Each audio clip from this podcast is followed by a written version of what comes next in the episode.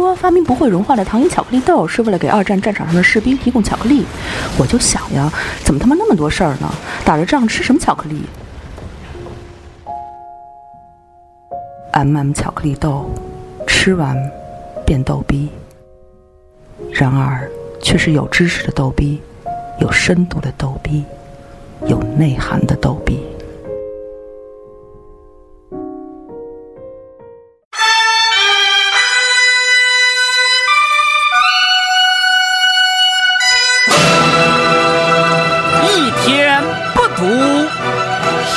手脚慢；两天不读，丢一半；三天不读，门外汉；四天不读，听糖蒜。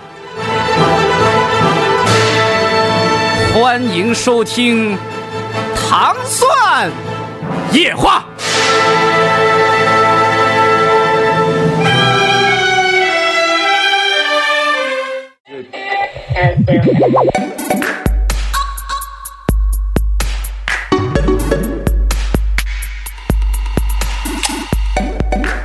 欢迎收听《糖蒜夜话》，我是魏叔。我是尹丹。我们今天呢，要来做一期节目，就我们好久没谈书哈，跟书嗯有关的事儿了。然后我们这次会会聊一种类型的书吧，对它现在在全国算是全世界范围是最热的书。嗯呃，热到什么程度呢？我有一天在那个东大东朝阳门那个地铁站门口那个盗版书商推着那车，上面都喊。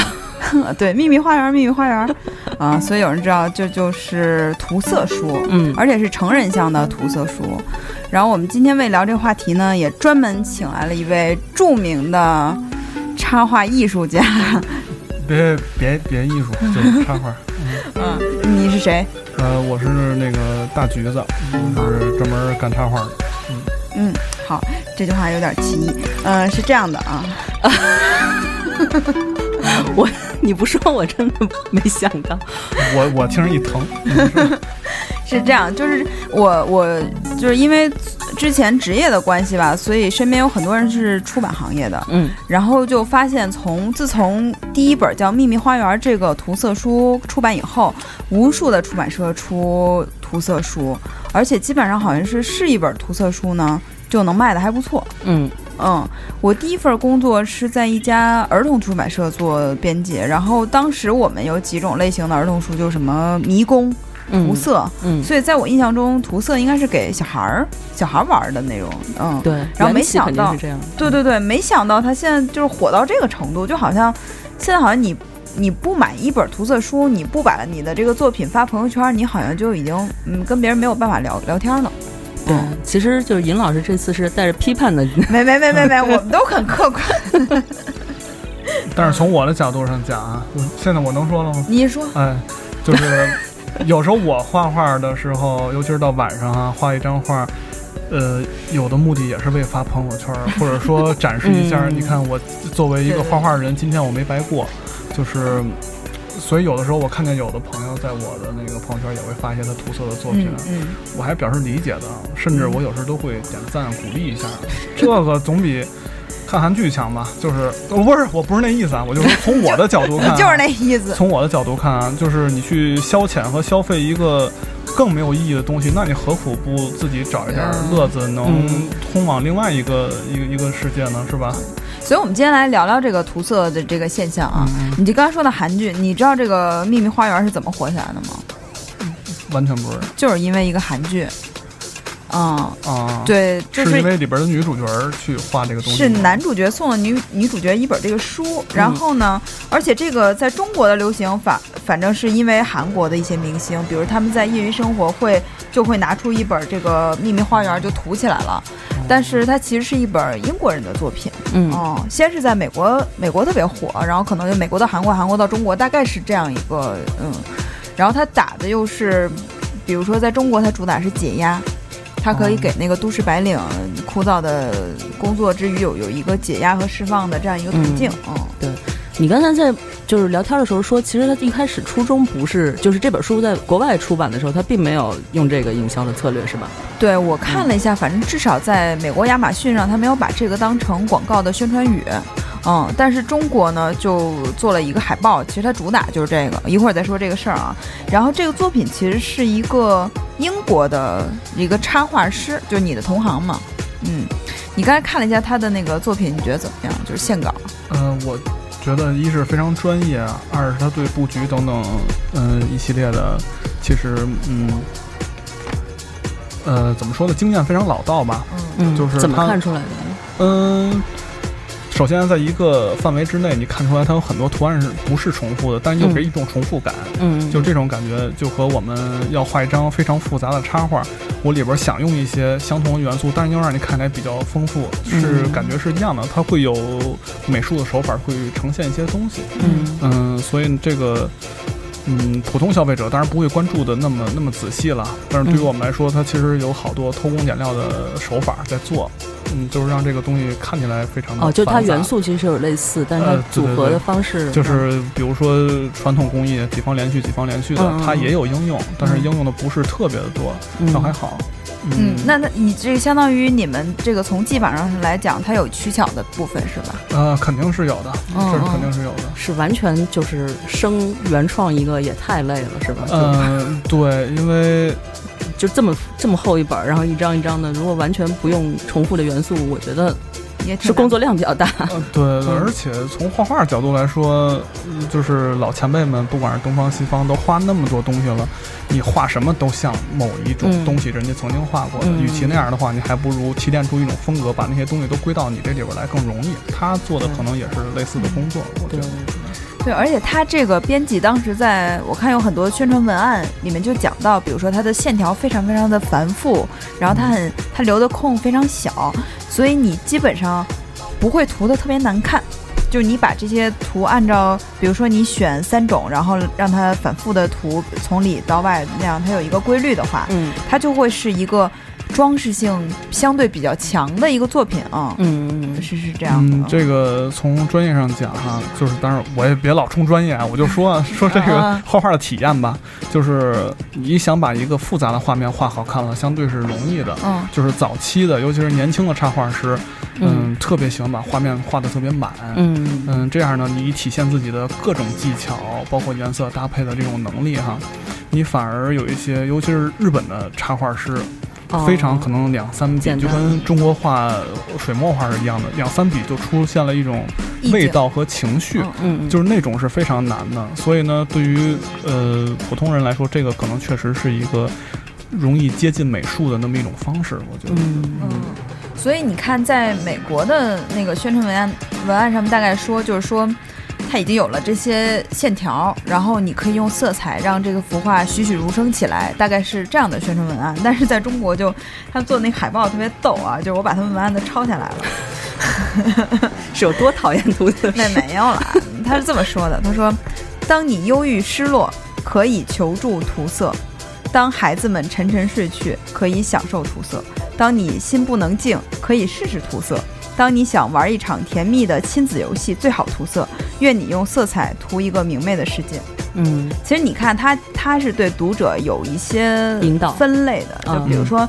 第一类是你心情不好，你涂色这个过程中可以让你忘却这些事儿，嗯，还有一个就是那个家庭主妇，嗯你带孩子劳累一天，当孩子休息的时候，你终于可以那个有一点自己的空闲时间，你可以涂色。但是我刚才听你念这个，我觉得孩子沉沉睡去，我也 沉沉睡去吧，太累了，怎么还能再涂色呢？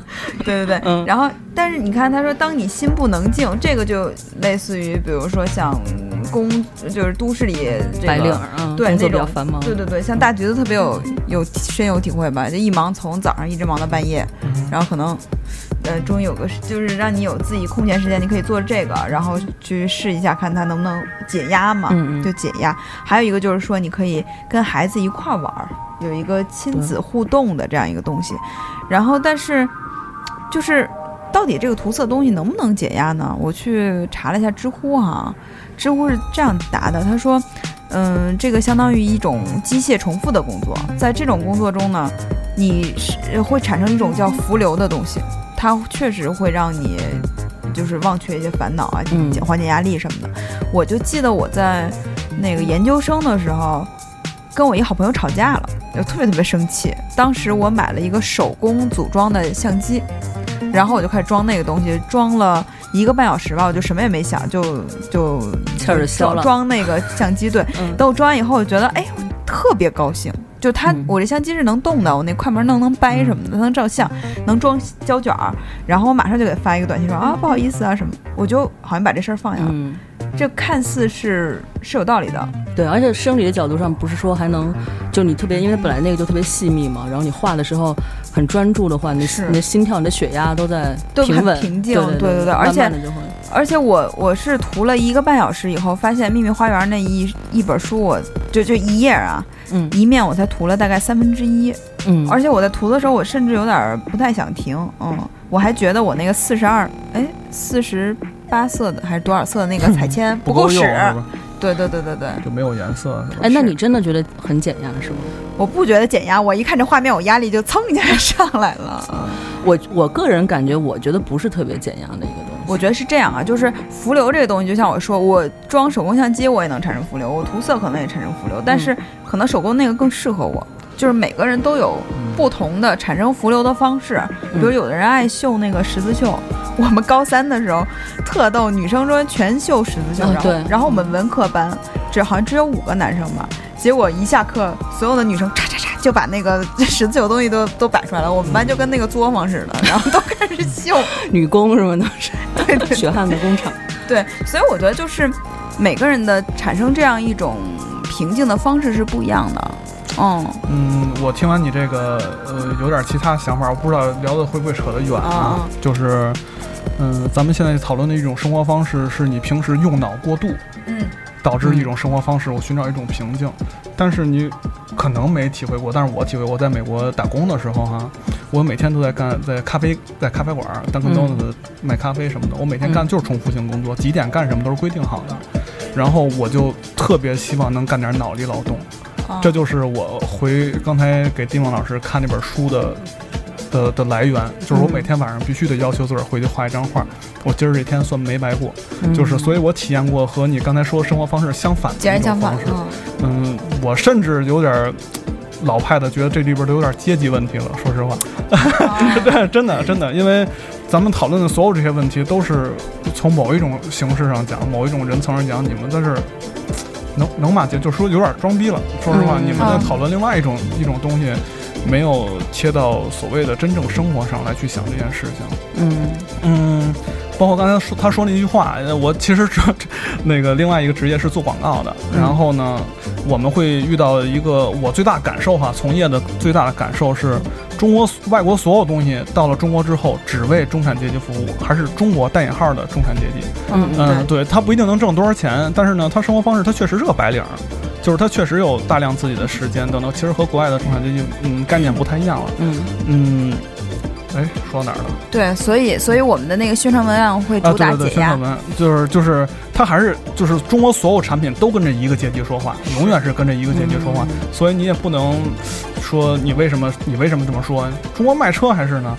比如说国外的丰田，它还会跟不同层级的人说话，中国完全没有，就是跟小康水水平那个嗯家庭说话。他也只认定这个阶层是有消费能力的。没没错，这是中国社会决定的，所以一旦在这个呃阶级里边兴起的某一样东西，是一定会成为咱们能看到最主流的东西。是但是它如果从整体体量上讲，其实他未必，只不过是不关注这个东西人，他没有任何发声的渠道，说嗯我不喜欢这东西，或者这东西对我没有用，咱们听不到这些东西。嗯所以这是我就刚才听尹丹老师说这些海报的描述啊，或者说我得找一个休息的方式啊。说实话，嗯，有点儿有点儿有点儿阶级性质。反正反正我就真的我挺反感这个海报的，对，嗯因为我是觉得你，因为我是做出版的嘛，我完全知道这个是什么东西，嗯就是你相当于给它包一个鸡汤的外壳，然后去卖这个东西。那么我我想干的，可能如果要是真的。我就想涂色的话，我可能真的想，哎，我看能不能涂成那么好看的那个东西。我不是为了解压来的，我要解压，我睡觉我最解压。我为什么要嗯干这个事儿呢，嗯我就涂完一个半小时以后，我颈椎都受不了了，就是真的是颈椎特啊，我我我觉得尹老师有一种 社会流行讨厌症，你知道吗？就类似于这种，就是当某一种东西在社会上以一个不正常的趋势蔓延的时候，嗯。尹老师就会，是不是这个东西哪有问题啊？当然我咱俩有一样的病啊，对对，有一样的病，我我也是，就是，嗯、突然有一天某一种东西流行了，它背后一定是一个你觉得不成力量力量在推动这些东西走，但是那个力量可能是一种无聊无聊的或者没有意义的力量，但是它确实在蔓延着，你就会对这个事情的源头感到愤怒，就是你就倒倒不至于愤怒，我就觉得就就是呃无无聊，就那种感觉。对对，就是就是为什么呀？就是你浪费着，对于我来讲啊，我嗯觉得是浪费巨大人的能量，就是社会流失巨大的东西在。从一种无聊的、无趣的东西在流动，嗯。我对这个东西是心里比较难受的，就是我无法描述啊，就是价值观什么乱七八糟，社会价值观那跟我没有关系，社会 GDP 往哪儿走，你挣多少钱跟我没关系。但是我看到那么多的人去干那么无聊的一个事儿，我我会觉得，你知道流失能量的那个那个有有有一些痛苦的感觉，是是那种对，而且我觉得大部分人在选择这本书的时候，并不是因为他自己压力有多大，或者是他真的需要提高自己的审美什么，他可能就是一个需要晒一个朋友圈，或者是需要跟一个风的那种感觉。，你知道，就我刚才说到减压这事儿啊，中国都在宣传减压，我其实就想看国外是不是主打这个，我就在 Google 上搜，就是秘密花园解压什么的，然后其实发现 CNN 有出过一篇文章是探讨这个到底有没有解压，但我觉得他们主要谈到的还是很多人选择这个是为了社交，嗯，就提到一个很重要的一个东西，啊就是社交分享。嗯你不觉得现在任何一个东西只要跟社交连起来，嗯，就是会变特别特别热。像在美国可能是 Facebook，然后在中国就是朋友圈儿。对你就是，呃，我真见过有朋友就是画一张，呃，说我现在开始画秘密花园了，然后。呃，拍一张周边的环境，然后喝的水，然后是那个嗯铅笔，然后人自己一张自拍，然后开始画了。我觉得你这个其实说不是说我在画秘密花园，说的是我过的是一种非常小清新的生活方式嗯，哦。对，我觉得朋友圈这个事儿确实是，对，你这我我真觉得我，那你说我我怎么知道你画完以后是什么状态？是是不是特别生气，把这个 把这个纸给撕了，或者像我一样，我累的都不行了，我那个那个颈椎，然后我就做瑜伽去了。对，其实更多的人他，我觉得并不是具备这种真正安静下来做一件很复杂的、很很漫长的一个事情的能力的。包括我有朋友是开那种就是兴趣，就成人现在不是很流行那种美术班啊，就是嗯画画什么的，对，就主题性质的，不需要太多的那些基本功什么的。嗯然后经常有学员，就他后来跟我说，就经常来画画的，就画完就画差不多了，你知道吗？然后老师在边上说，因为老师特别负责，美院毕业的，然后还说你这个还差一点什么的，完成度还不够什么的。然后说没事，我已经发完朋友圈了，不画了不画了。说发完朋友圈就就结束了，你知道吗？就对他们来说，这种东西是是另外一种意义，嗯。对，就是为朋友圈而活。也不是也不是，我我觉得真不是，嗯，哦，对，你你也发朋友圈，对对，都发朋友圈，因为朋友圈是一个以以我看啊嗯最简单的，嗯、这那那那个那个叫什么呀？就仪式感吧，就是在干干什么事儿，嗯嗯、都有一个仪式感。比如说我做这个事情把它画完，那对我来说是一个仪式感。画最后一笔的时候，我觉得完结了。现在朋友圈可能是很多事情完结的仪式感，嗯，那个东西其实。我我一直没太想清楚这事儿。我跟来之前还跟他说，我想看一本那个书叫《乌合之众》，那个是书，其实嗯说是对很早就解释人的从众心理等等一系列，我没太，我也我也没太没太没太想明白。嗯，哎呀，对不起啊，我这个昨天没睡好，这个说话老断片儿。没事没事，儿就是说那个乌合之众大众的哦，这个，对对对，对我但我我觉得你嗯。你可能是用朋友圈来替代了，比如之前像日记本或者是博客的这种功能，就是你是一个记录自己的对对工作或者记录自己的生活的那么一个方式，对。然后，但是好多人还可能还不是这样的，就他会比较明显的显示出另外一种需求，对于朋友圈来说，嗯，就展示生活内容和方式嘛。刚才就是像尹楠老师说的那个，其实还是有一种想比你好一些的那个心态在心里，才会有那种行为的方式。嗯，对。但是有的人，我觉得啊，这嗯跟情商可以有关系。就像你说那种嗯摆一个本儿，摆一个笔，大伙儿一看你就是摆拍的，这个属于情商就是稍微低一点儿的，就是你还不炫经意的露出对对铅笔的牌子就。是你你你炫 炫生活和炫富呀，嗯炫个阶层啊，有嗯很多种方式。嗯有的时候甚至你都不用发图，你就能发呃那个发表出来一种气势，嗯发表出来一种是不是？对，是就是，就比如说那个。我我瞎说啊啊，比如说你你看一演唱会，你咣咣发一照片说，你看我今儿我来了，人家就发一个，哎呀，刚才我在后台跟谁握手的时候，就是 就类似于这种啊，就是就是有很多种方式，嗯就是你你越炫的使不上劲儿的时候，你才会越用摆拍的方式，所以这。我觉得还是挺复杂的心理，这个东西后来有没有人研究这个关于微信朋友圈的专业文章啊？我觉得还是还是挺值得研究这个事情的。对，而且朋友圈它大部分它不会像微博那样，就会有谁都能看见，是，然后它有些你的有些东西会被很犀利的指出来。朋友圈都是你认识的人，要不然就是会点赞，要不然就不说话了。对，关键我是看过有一些人发之前点那分组，那分的叫一细，就是这事儿我是拍出来给谁看的，这嗯太明确了，所以这个有点累。吃喝就必须把老板屏蔽了。而且朋友圈特别精准，嗯就是可能，比如说像大菊老师现在那个微博三万多粉丝是吧？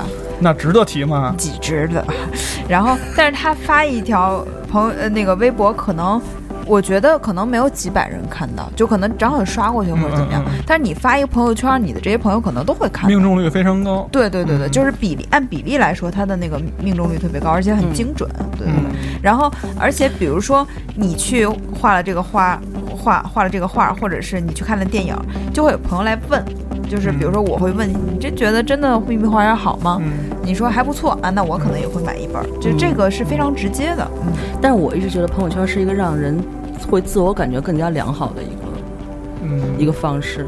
我觉得一定是的。就像刚才就微博，它还是一个特别公开的一个东西，嗯就是也许有人会哦看到，对并且指出你的你的问题，或者其实你是在装逼或者什么，就嗯会说，你知道吗？那朋友圈大部分都是自己认识的人，就除了不说话了，就是基本上就夸你点赞什么的，或者是嗯嗯那种，我觉得是会让人很少有地葛的是吧？对对对，我觉得会有过度的那个自我感觉良好的那种。嗯，就是比如说我的使用体验是啊，嗯有一个人，比如说每天间接或者隐隐约的发一些他的生活边边角角的，你会对他造成一种想象的空间，就是嗯他的生活方式啊和生活内容啊等等一系列的。嗯，我就。我们家亲戚就老猜我，你知道吧？就 是就是，我就觉得有的时候还是发的明确一点，也没什么不好的。啊，嗯，所以你看他，我发了一本儿，你看我在家里静静的在画画呢，嗯你看也就证明我有闲余时间，我有自己的一些小爱好，就证明我生活还挺好的。嗯，还能给亲人一些抚慰吧。从另外一个角度看也可以。对对对，嗯也是，嗯。嗯但是，那你觉得，就是如果真的画这本书，对个人的审美和美术这个能力、绘画这个能力有提高吗？嗯，可能对工具的感感感触可能也会有一些提高，嗯因为很很少有人会大量的用不同颜色的笔画画嘛。哦如果是你不从事这个行业的话，像我们就是也不从事也不从事手绘太多的，都是用电脑画嘛。嗯嗯，但是普通人吧。会觉得这事儿，你把铅笔一摊开了，这事儿我离专业就特近，这也是一种心理暗示，就觉得我在干装备是很重要的。对，我在干一个很多人也许干不了的事儿，就是这是一个对自己的心理安慰，我觉得。而且就像我说的，刚才涂着涂着就会觉得颜色不够了，嗯嗯，然后我因为我是想把它涂得更好看，然后我觉得它对我可能，因为我本身对颜色还算比较敏感嘛，对对嗯这个画画面什么的，所以我可能会追求更好的那种，比如说一个片叶子，它给你折了一下啊，那我就知道啊，我这叶子和它这个阴影就有不同的颜色嘛，嗯然后这时候可能就会追求呃什么一开始是十二色，咱们小时候，嗯然后三十六、四十八、七十二就越来越多，它分的越来越细，这样的。对，所以后来就开始卖笔了嘛，就日本那个牌子四百多个颜色吧，是。嗯，一种粉子就十几种，是是是，所以这这，咱一会儿再说这个产业链的事儿，这是这个太搞笑了。所以，那你是觉得，单从绘画角度来说，并没有什么啊，当然没有了。就是我在美国教过小朋友画画，然后呢，我选择的一种方式就是我们打开 Google，你搜两个你最喜欢的卡通人物，然后呢，有的可能辛普森一家啊，有的是 Family Guy 什么的，嗯，然后呢，你随便找两个人，这个上半身和下半身，你把它拧一块儿画，就是呃，形成一目的是培养什么呢？培养一个它可以拿来拼贴的那么一种观念吧，算是。嗯就比如说，呃，我一个马身子为什么不能有蜈蚣的腿啊？就是如果你平时自己想象，你很难把两样东西结合到一块儿去。打开思维，呃对对对，但是你通过你喜欢的东西啊，或者你看到不一样的东西拼贴在一块儿，你会，呃，推开一扇门，你就觉得什么东西都可以揉，往一块儿揉，这是一种思维方式。嗯、那美国教育确实是先进。呃，是，就我就觉得那样小孩儿也愿意接受，也开心。嗯，嗯，是。那你见过最奇葩的拼的是什么呀？呃，没有，主要都是比较主流。美国小，哎呀，这万一没咱没有外国观众吧？他们呃中文没有这么好吧？啊，对外国外国小朋友都比较直，和其实和外国人有点像，就是他喜欢对，就是充满着荷尔蒙的那些小孩儿，就是就爱打橄榄球，就喜欢大屁股的姑娘，我就喜欢这个，就是非常明白直接，就没有什么隐晦的说我喜欢那个，那就是，所以所以他们选的那些东西就是同类质比较多。嗯哦，嗯那也就是说，《秘密花园》这个作品，它已经把那个框给你定死了。对对你就这没有任何这个东西对思维没有任何的帮助，我是觉得。那对哦色彩的感觉呢？你觉得？呃，色彩感觉不是那么培养的，我觉得。哦，是吗？对对，那个哦色彩感觉主要的，我觉得在看，就是不是在画。哦，嗯，你对色彩的，比如说我看这个舒服，看那个不舒服，是因为你看了大量的颜色之后，你会有感知，我更喜欢哪个，哪个给人心理安慰更强。但是这个必须有基础的量在那儿，对。所以就是有可能第一张画到第二十张还是一点进步都没有，是吗？嗯很有这个配色还是这么很有可能，因为它为了你的让你的画面更坚实哈，嗯。不那么潦草，它的黑线印的非常实。嗯嗯。嗯，这个其实就相当于，呃你你的那个颜色，其实在整个画面也是弱的，哦，所以你不太能真正体现出色彩对这个画面整个的感觉。其实国外有一些我看他们画的那些，嗯。都是后边铺的大底色的，或者怎么样的，哦。就是把颜色都跳出来的那种，那种可能需要一些功夫哈，就是有一些美术基础。但是我看到我国的那些炫出来的，大多数还是爱填那里头的，就是它没有一个，它不涉及到一个大的色彩搭配的。比如说，你也知道花是黄的，绿叶子是绿的，你怎么涂你也涂不出这一块儿呢？就是你嗯不可能是一个完整完不一样的色彩搭配。嗯，所以，嗯，应该没太大帮助。我是瞎嗯瞎想啊。而且摸它这个纸啊，它不是那种特别吃色的纸，本身彩铅也不是饱和度特别高，嗯，对然后可能就是都都加在一起吧，就是嗯呃，安晴说就是给你一个试错的机会，就是你可以涂错，啊，就还再往上叠颜色。对对对对对对对嗯，这就是这样的。然后，嗯，反正你刚才说你自己在画画的时候，其实上色是一个很痛苦的那个是是，啊。你一般画画都是一个什么流程啊？我先打草稿，打草稿，把那个线边、把线条都修了，最后再上色。然后上色的期间就会搭配颜色呀，然后把基础颜色色调都定了，然后再会上第二层、第三层、第四层的颜色，基本上这样。所以搭配颜色的时候，比如说你这个颜色大的色调定了，就是上色那纯就是搬砖了嘛，就是你把大块颜色填死嘛。所以那个会，嗯、在画画过程里不是那么有意思。但你知道大橘子老师刚从美国回来的时候，画画还是画面很满的，就是嗯有很多各种各样的元素。然后慢慢的，就自从他到了一日一画这个这个主要是时间短。对，然后他就开始画，集中于两个形象，一个是特别特别大的猫和一个特别特别小的小男孩儿，他们之间发生的一些故事。嗯就比如说他会画一个猫，呃，一一个男孩在那个电脑前面那个，然后猫猫不是特别喜欢，就你给你捣乱嘛，就他可能嗯会在键打字盘对对对。嗯，然后他画那猫，就整个屁股都把这个小男孩脸都吃进去了，然后小孩在那儿工作，就为了赚猫粮钱，就大概就是一些特别有意思的那个画。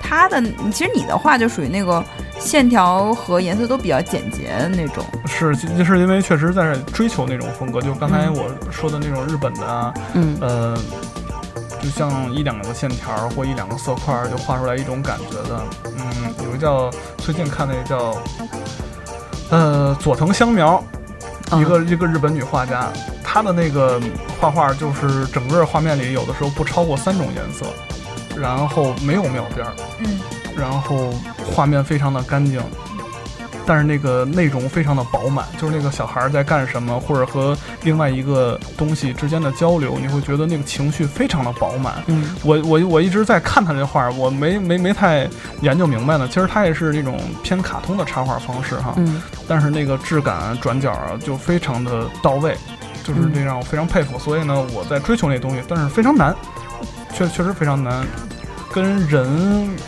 嗯，一直画下来的这个经历可能也有关系，就是他可能也摒弃了很多他之前不对的画法，最后提炼出了一种形式，他嗯非常的熟悉，非常的呃擅长，就一下就能把东西画到位，所以这都是。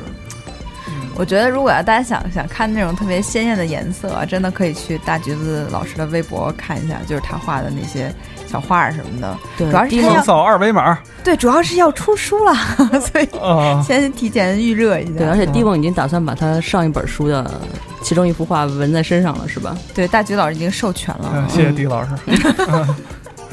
对嗯，我我就真的是，因为我为什么想到问这个审美这个话题呢？就是很多人觉得我会涂色，我就会画画了，嗯，这个是完全两回事儿。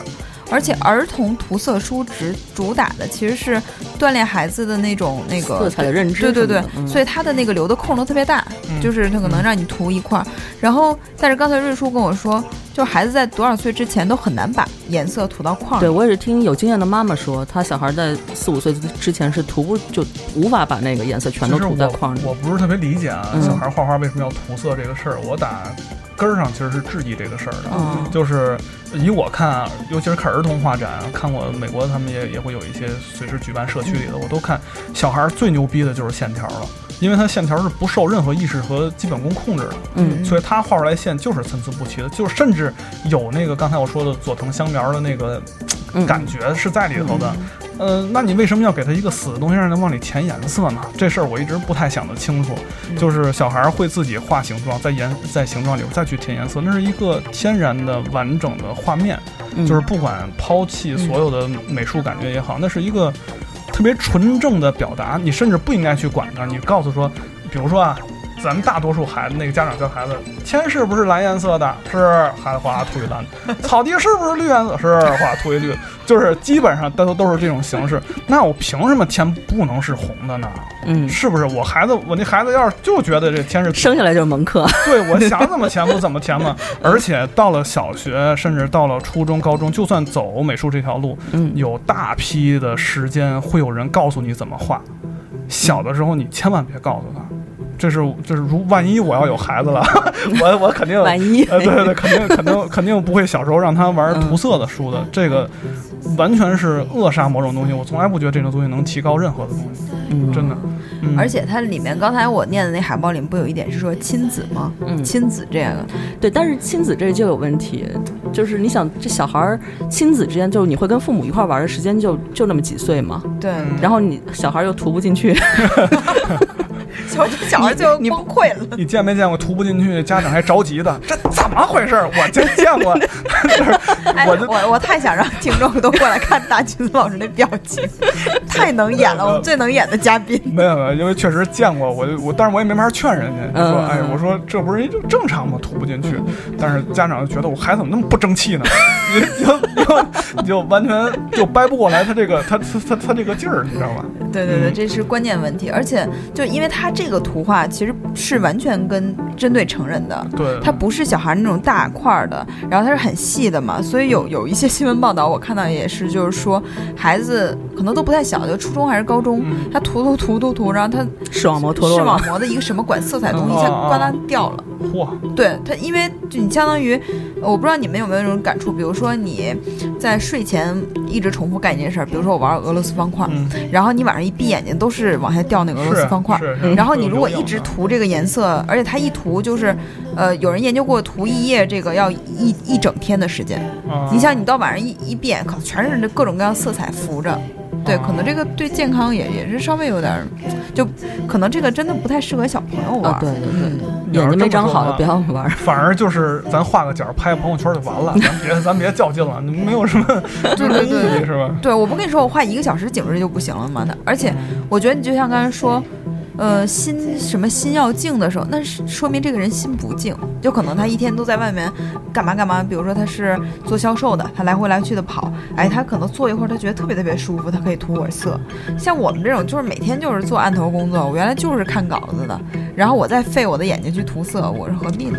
对啊，所以秀这个的其实是在显示我在大量做脑力工作或者外事工作，就是与人接触的工作。嗯我的工作内容是 fancy 的，是想太多，这一层一层呃不是 那咱聊什么呢？呃是啊，就是是是就是分析的特别深刻，我的意思。他肯定要有一个对比嘛。那为什么我觉得这东西让我静心？已经那么复杂，怎么能静心啊？也证明我那个比这还复杂。嗯，就是一个一层一层的剥析自己的那个生活方式，类似于这种。我一个我一个同事说，我说一看这一想那么多事儿没干，我压力更大了。对对。我觉得那朋友圈有时候晒那种就就乱涂那还挺减压乱涂那，挺逗的，对对对，就涂涂涂就就急了。对，能看到一个角是涂涂的正常的，然后边儿上就全是乱涂那样。对，我觉得乱涂这挺逗的。然后还有那种就是，比如说把一个木稻草人涂成僵尸的这种，嗯，这个还真是挺逗的。创作还是挺好玩。挺牛逼的。那天我们还对说对对说我们要做一个不秘密的花园啥的，就就是是彩色图，然后呢发你一根黑笔给它涂黑了，就就类似于这种，这多过瘾啊！这不是解压吗？是吧？最后那个上面还有虚线，按着印儿撕掉，这多带劲啊！对对对对，那比涂色不带劲多了。是你你，我不知道你们有没有看过一个外国小朋友撕纸的那个视频，嗯，撕一条哈哈哈哈笑，撕一条哈哈哈哈笑。哦我觉得这个是人一个本能的。我觉得你你这创意，我们可以卖给那个碎纸机的客户。我 真的呢，我为什么人都记下来，我觉得还挺好的。就自己撕啊，我明白了。是个小婴儿，嗯嗯嗯他边撕边笑，就是你知道那个所以后来就没有人买碎纸机了，全公司跟那儿自己撕，找小朋友来啊！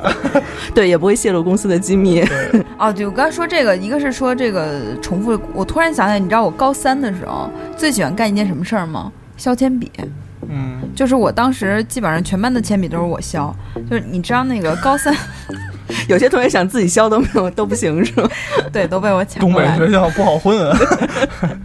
就是那高三你是要涂那个答题卡的，啊所以你的那个铅笔要削成那个形，就是那个扁扁平那种形的嗯扁平的形状。然后我削的时候，我觉得哦，真的好开心。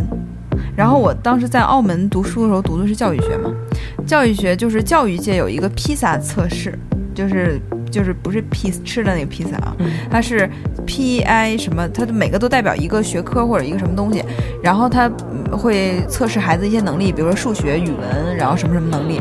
然后它芬兰是每年在披萨测试得分是最高的，然后这些。嗯，外这个外国人就去纷纷去芬兰取经嘛，然后我们那老师也去了，他说，就是一上课，一我小朋友就是该干嘛干嘛，就是随便，就没有互相，老师也不教什么的。然后有一个小朋友就一直在锯木头，一直锯，一直锯，一直锯，锯了一堂课还在锯木头。但是芬兰木头也多啊，就让小朋友在那 锯。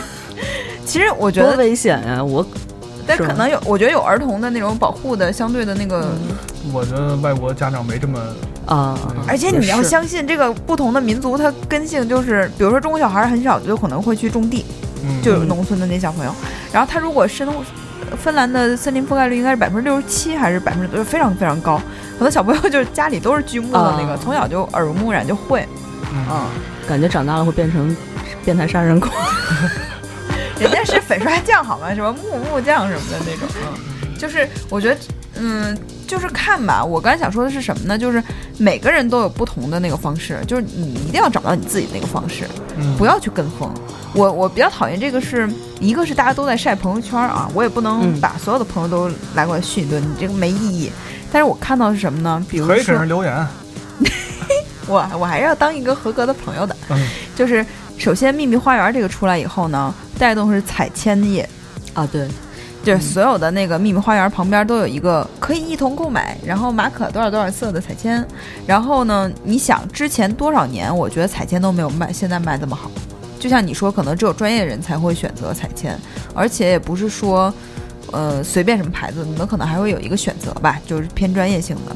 这是第一。第二就是带动了大量的涂色书啊，嗯所有的都在出涂色书，而且宣传语都特别奇怪，就还有那种，嗯，我们才是最早的，我们比秘密花园还早，就就这种，嗯就是你你到底在有什么意义呢？就是你比如说有一些出版社可能是以出心灵鸡汤为强势的，咔嚓也出一个涂色书，然后说特别特别好。我觉得你可能第一个人出秘密花园，他还是有自己想法的。嗯，就就是这个编辑，他还是觉得国外这个潮流我是第一个发现的，我觉得这可能还是有意义的。但你后面那些就就没什么意义了。但作为出版社，作为一个营业机构的话，他还是考虑市场的。我告诉你们，现在这已经不火了，你们自己去看看，卓越亚马逊前一百名只有两本儿，全是这一个作者的作品，以及还有一本他的英文版。你们出那些都没上榜，别出了。哎，我不好接这句话。灭了灭了，尹老师。好在我认识的编辑也不多，是吧？嗯，那谁是不是出了一本啊？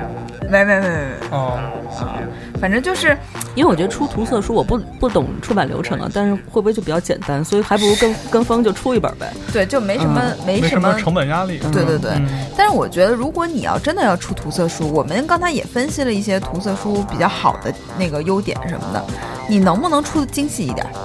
就这个秘密花园，就我买这本啊，它是我又要说专业名词了，它是胶钉的，胶钉是就是装你帧的方式是吧？对你的那个页和页中间你会有粘连的，就相当于你有一点是看不见。我就想起来东东江老师有一次，哦，你应该应该做那种能平摊开的，对对对，完全平摊的。你知道最逗是东东强老师有一次发了一个朋友圈还是微博，就说出地图的，出地图的那个出版社，说有俩城市找不见，你能不能？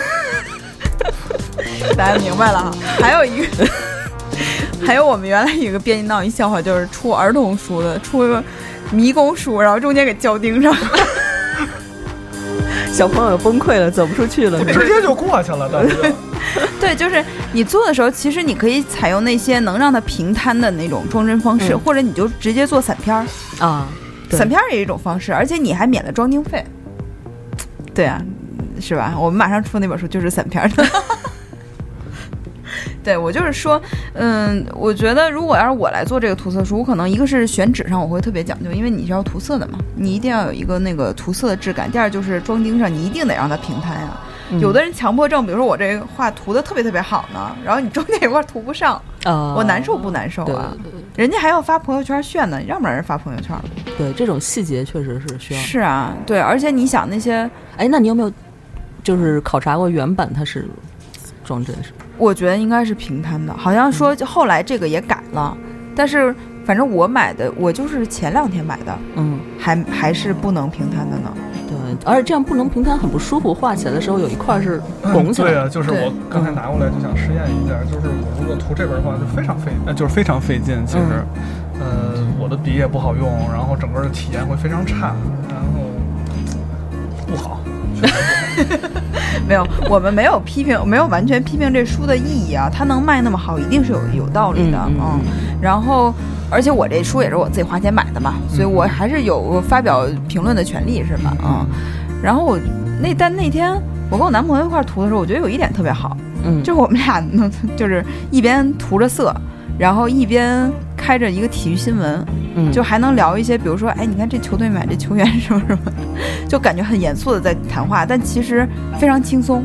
然后你可能这两一个一个多小时，你们俩一直在说话，嗯，对对对，就是你可能这不是因为涂色书的作用，你知道吗？这是因为你们俩刚好。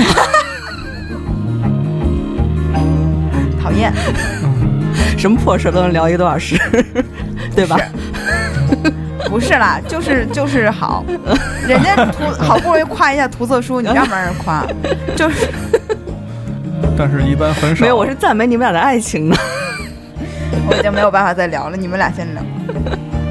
我觉得挺好的。呃，嗯，我就我作为跟丁梦在一起时间比较长的，我觉得以后不会出现这种情况了。过两年，但是你知道，真的涂色的时候，你们没有别的交流方式，你们没有眼神的交流，对不对？我也想象一下，因为嗯，应该是对，而且那个你聊的话不用那么满，就是说你不用一直在探讨一个话题，因为你的其实还是有一部分脑子在涂色嘛。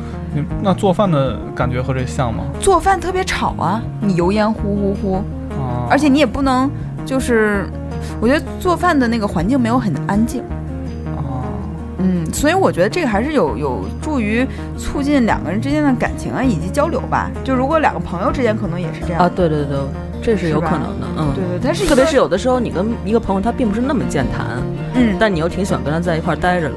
可是你说好容易周末俩人去咖啡馆，来吧，里边人掏着一本儿，俩人开始画，我觉得也 那如果两个人达成共识了也行，就说好了一块儿，嗯，对，涂完以后还可以比一下，嘲笑一下，比如说那个。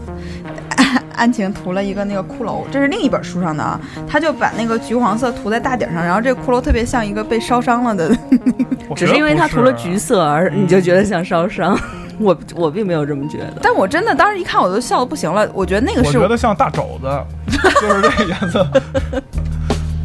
真的就感觉挺肉头儿，就挺好吃的。我不觉得像烧伤呢。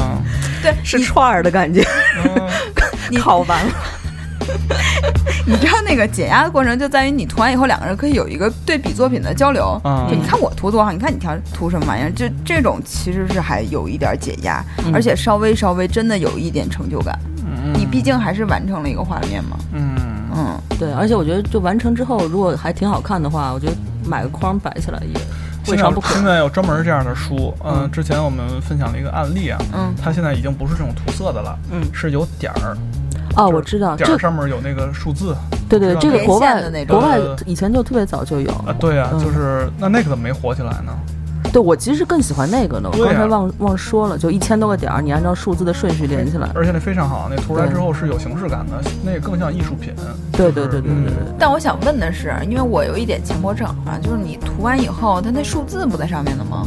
它数字浅对非常浅，你整个看上去，而且数字其实并没有太影响作品的效果。哦对对对，所以那个还挺好的。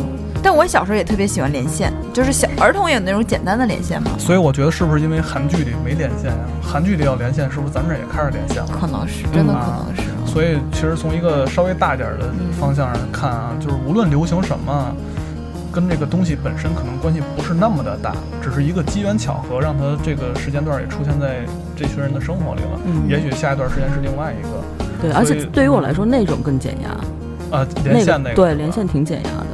是，而且真的连线不用你啊，那连线连完线也要涂色是吗呃，？没有没有涂色它只是一个线条的一个，跟速写字。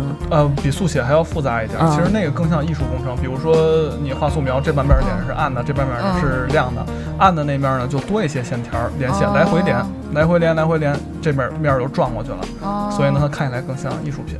嗯，我觉得那个还是就设计。感比较强。对但是你说因为韩剧火，这也也不公平吧？就是因为美国亚马逊它也是排名第一的，是吧？嗯，那这个它肯定是有它火的道理，而且这个作者是一个英国人，我觉得还是因为好看。就我看别人涂的特好看的那个作品啊，我我也有有一种特别开心的感觉。嗯而且你知道有一段时间那个就是 iPhone 刚火，它嗯，我想想啊，应该是两年前吧，它有一个 Draw Something 的一个 app，、就是他给你出题，然后你可以在你朋友来回来回来去的传那个画什么东西，对对嗯对。然后你看当时我觉得让我震惊的是古巨基，嗯，他分享他几个画的，比如说他画奥巴马，他会画出那个阴影什么，他他不是有绘画的功力吗？嗯，他就真的画的超超厉害的那种，像我们都是画一简笔画，然后超超丑，然后比如说那个猫王就画一大鬓角，就是，对我还收到过那种直接把那个答案发给我的。对对对，对，你看那个也火了一段时间，然后就就不火。其实我觉得那个还还又又兼具社交和绘画的这个多重的功效。就是我觉得那个嗯设计比这个合理那么多，不也没人玩了吗？对，对就是哎，那个 Draw Something 后来被哪个给收购了？好像是被高价收购之后，就再也没有对对人玩了。对对对对对对对，嗯，因为挺累的，因为我每天要画很长时对，间。那个入门要比这个高啊，我觉得。嗯啊，甚至如果没有中文版的话，对你英文还是有要求的。嗯，嗯，所以那个，可是那个那会儿也特火哈、对，那个真的是挺好玩的，还是。因为有的有有的人画的特难看，真的是猜不出来，狂猜。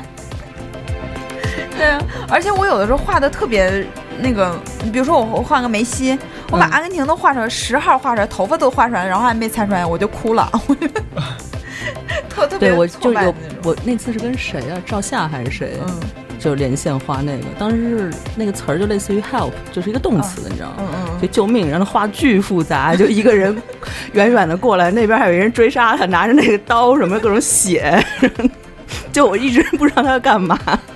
对我我，然后你记得《老友记》里面他们也有那个画什么猜什么的这个，然后 Monica 画什么永远别人都猜不到，嗯。你记得吗？其实我是觉得刚才你说的也是，就画画是人的一个像是本能似的啊，其实是可以多加那个发扬的，你就不一定要局限于就是秘密花园这个东西。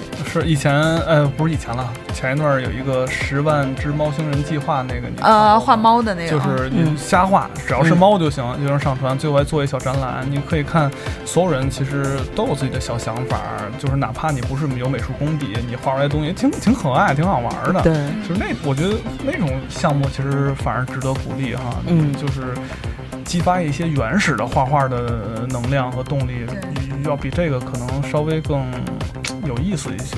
对我姐画一特丑的猫，然后数了我的名字。嗯，对，就是因为咱们小的时候，就我们家那时候特别小啊，就一个房间，然后呃也没有，呃桌子太高我够不着。我就记得我就是把一什么纸板铺在床上，然后我就是那个人跪在地上，然后就在床上画画画，能画很长时间。嗯，对，我觉得那个是高兴，是因为起不来了，腿麻了。那么早就风湿了。对对对，我就是说，就是你不用真的是为了，就如果你真想画画的话，你像大军老师多累，可能也会画。而且我问过他，我说你那工作那么忙，你哪有时间想？他说我我干什么时候我都在想，比如说我在跟人吃饭瞎聊的时候，开车在路上的时候，我都在想。嗯，然后可能有一个空闲时间，我就把这个东西落落下来啊、这个是，当然他这也是工作，也是一部分嘛哈。但是我觉得，如果想画画的人，真的，我就是因为这个秘密花园这事儿，我就练到一个彩铅的一个说使用方法。嗯那个人可逗了，他说，呃，比如说他说这个牌子彩铅，然后他画了一张画，这牌子彩铅画了一张画，然后最后他说，呃，彩铅这个与与画的质量是没有关系的。嗯就技法是有关系的，嗯就看你怎么怎么用。我觉得他这个就是一个专业、相对专业的人士，然后很多人为了画秘密花园，真的是买了很多很好的铅笔啊什么的，嗯，可能也只是拉动了 GDP 吧，嗯，嗯，其实画画这个事儿，我始终觉得就跟那个刚咱们说那 draw something 或者说那个画猫那个是一样，其实是门槛儿特别低的一个事儿，但是没有人呼吁这个这这个事情啊。就比如说你用画画的方式来填充你无聊的生活，这是一个非常好的方式。但是需要一个东西引导，这其实就是其中之一。然后刚才说那两个也是两个两个小点，但是我在想有没有更大的方式让让所有人啊，就是放开了，就是我想画什么画什么，你你就是普罗大众还是觉得我画的像是好的嘛，这还是一个概念嘛，就是怎么才能把这个概念去除掉？就是说我怎么画出来这个东西是我想我想表表达，普通人也涉及不到表达吧，就是说随心而走的那么一个图形，那么一种颜色出来了，是不是也可以称作画呢？嗯嗯，就这种东西，这种心理界限有没有一种什么方式能给它打通了呢？也许这种东西就不会再那么的流行了。我想，嗯那就得等我们这个节目 传向全宇宙的时候，我我不知道，我觉得哈，我想就是有是不是就是所谓当代艺术、现代艺术，在在国内并不是一个很就是被大众所熟悉的那么一种一种种类，大家还是停留在那种特别经典的那种作品，就是画的形特别准，然后因为国内就比如说主流媒体，包括微信、微博，嗯有时候你一看。这些画太棒了，是一个长微博，然后全是画的一模一样，真苹果、啊真衣服，就是大伙儿一转转好几千、好几万，就跟照是片一样。对对对，大伙儿审美还是画谁画的最像谁好。嗯，呃，所以这个观念，这跟美术教育也有关系，美术观念整个都有关系。没有人会告诉你，咱小时候美术课都不上数学了吗？所以所以就没有这个机会去让你体会这些东西。嗯，所以在国外这点儿还稍微好一点儿。嗯但是那天我听陈丹青老师的那个节目，我还挺有感触的哈。就是我从来没想过这些东西，因为读美术史看了一些大概的东西，呃，包括印象派最后把这些老派的东西就就就就就推翻了推翻了。嗯他为什么呀？他还是说他想用意象的东西来表现一个具象的，我不想要规矩。但这个事儿打根儿起，中国人就是这么想的。就是 就是这个事儿，他们后来说的那么大，影响美术史这么多，嗯然后中国当然是后配呃那个西方观念植入进来，他觉得咱觉得那是一大事儿哈，嗯从一个具象到一个抽象，后来才有后现代现代主义乱七八糟的。嗯但是从另外一条艺术线上讲，咱们从根儿上就破了这个东西了，就是中国人画山水没有一个结构是对的。对，那些东西对我们来说早就不重要，心里早就没有那东西了。但是为什么后来又回去追求那东西？还是西方教育，而且西方进入中国之后再拧巴一圈儿的教育。对中国没没见过画那么像的，对，就就是是所有东西，就是所有。现在想起来哈，嗯那好东西一件儿没留，那坏东西咱都自个儿都都着身上了。嗯嗯，这这说起来更义愤对填膺了，这这比这涂色书厉害多了，真的。所以我我觉得那个要是真的这家出版社听到咱们这就恨死咱们了，我们吹书，我们得我们招谁惹谁了？然后但是一般都是喜欢，就是有骂一骂，有些人就更想买，说我我倒要看看怎么回事儿。啊，对，嗯，到底脖子能有多疼呢？哎呦我的天，别闹别闹，嗯，反正就是。我觉得，嗯，就是解压，其实最好的是哪个呢？我从小到大就最喜欢什么，就是好多小男孩在课本上画的那些，啊，然后在工资对工工工作日记上画那些小画，开会的时候画那些小画。那我一同学就是我一特别好的朋友，男男同学，然后他就是从小就画那个小画，就就在那个书上上那个边缘边缘画那种，是那种动态的，可以。不不不不，就是你这个太高两级了。两军对垒，嗯然后怎么怎么画那小人儿。然后我大学时候那时候还流行写信呢，哎呦一下暴露年龄了。然后我就说你给我画一魔戒，然后他就给我画。然后等我这样，他是在人大读，我是在浙大嘛，当时在杭州，他给我寄过来以后，他就上面写着，呃。呃，魔戒太老套了，给你介绍一新朋友，然后就给我画魔兽世界里面的各种人，比如精灵、矮人什么什么人人族，然后最后在底下画了一个那个呃什么太难画了，就是两个士兵说太难画，罢工不画了。然后还有人说什么什么什么兵造反了，然后感觉就你明白吧？他自己嗯会有一个嗯构建那种场景，我觉得这种故事是特别好，嗯特是你知道为什么那个好吗？嗯那个就跟艺术表达是一样的。你在课本上画的和在开会时候画的，是你心里最讨厌的那个东西流露出来的，一点儿也不开玩笑，那是最直接的情绪 所以他给我。写信的时候最讨厌我 流露出来。就是我有一个朋友，就是把所有课本上的男性全改成女的，嗯画长头发，点上美人痣什么的。对对，长指甲什么的反正我觉得啊，这个涂色书这个热潮吧，就肯定会有一天过去的。嗯对差不多了。对然后呢，如果他要真的下去，反正跟我们做这一个做做做这一期节目也没什么关系。我是觉得永远会有新的东西出来 支撑咱们做节目的，就是你 就是你有骂不完的东西，你有你有你放心吧，你放心吧，真的。是，嗯，反正你要是真的手里有一本涂色，就是《秘密花园》或者别的涂色书，因为现在真的很多很多。就是我觉得，如果你有真的有时间，你其实涂涂也挺好的。但你如果你没时间，你还非得抽一天时间，你怎么那么闲的呢？你对，而且我觉得大部分，比如说你摆拍、发朋友圈什么的，大部分你的你的理理性的朋友都是心知肚明要干嘛的，你知道吗？就算了，别再做这个事情的。对对对对对，嗯，看看看书挺好。但是啊，就是呃，我们公司有一个朋友，嗯我们也是特别好的朋友哈。我们经常开玩笑，他就说他在二十五岁的时候就完成了人生的 to do list，就是生孩子、嗯生结婚啊，什么买房、买车，这是父母的 to do list。就就是就是，但是他也本身自己也没有什么太多追求，就是呃也想要一个稳定的工作，有个好的孩子，然后整体都顺顺当当就可以了。嗯他到二十五岁的时候，他说我人生已经没有追求了，所以这本书对他的来说，他生活里还。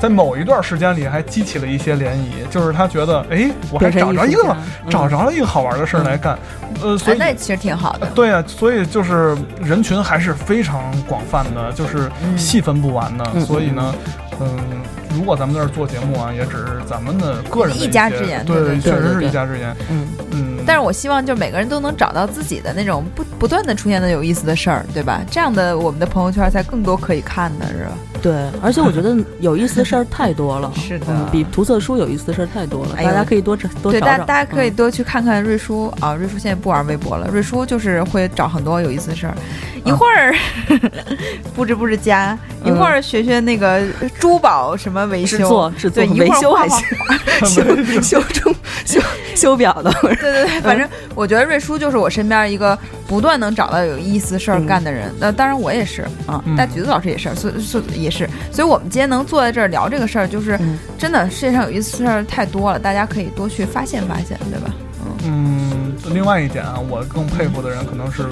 不一定是非得不断啊对对对还是像日本的那种道的精神一样啊。他可能从小跟他爸学做一个钱袋儿，他嗯一辈子就干这一个事儿，而且越干越精。他到六十岁，他还觉得自个儿这不如他爸那做的好。嗯对，这是另外一种另。外一种，但是那也太狠了啊！我不不建议那啊，对我一直觉得日本人这种咱们是学不来对对的。对 对，确实是武士道精神扎的太狠了，嗯就是咱们肯定来不了那个。对，嗯，而且我我不知道他们在这个过程中是真的说是一种乐趣的，就是享受的过程，还是说他们只是为了一个就达到一个比如说完美的境界，或者是他们一种精神上的追求，但这过程其实是痛苦的。我不太我极其痛苦的，极其痛苦对，所以我我我不知道是不是就合适啊？对于咱们这样的民族来说，好像又聊深了啊。嗯，对，咱们还是以以以道家为主的中国人活着这个状态，你儒看家儒家，啊，真反正我我看那个什么寿寿司之神，就觉得太惨了，蒸一米饭蒸了他妈是 八年，说我终于能做鸡蛋了什么的，然后哭什么，哎呦，说米饭终于完美了什么的。但是这挺棒的呀，我玩儿。对我真的由衷的敬佩他，但是我觉得他好痛苦啊。所以日本的东西中国人都爱看，嗯，就是 不爱干。对你知道吗精嘛就是对，就看看就行了。咱不是那个，咱嗯中国人信条就是差不多就行。嗯，你知道差不多就行，是大道家。真的，那还有来了，既然什么来了也来了，就这话怎么说？来了都来了。对对，来了都来了，您就这样吧，就差不多。对对对，行吧，今儿时间也时间差不多了，差不多嗯，还聊挺开心的。我觉得大学老师可以常来啊，就是对，能说能说能说说能说，嗯，还自己能演哪。天哪天不开车喝点酒，你们俩就甭说话了。专场。嗯，好，那谢谢大橘子，嗯，谢谢谢谢。嗯，好，拜拜。晚安，拜拜。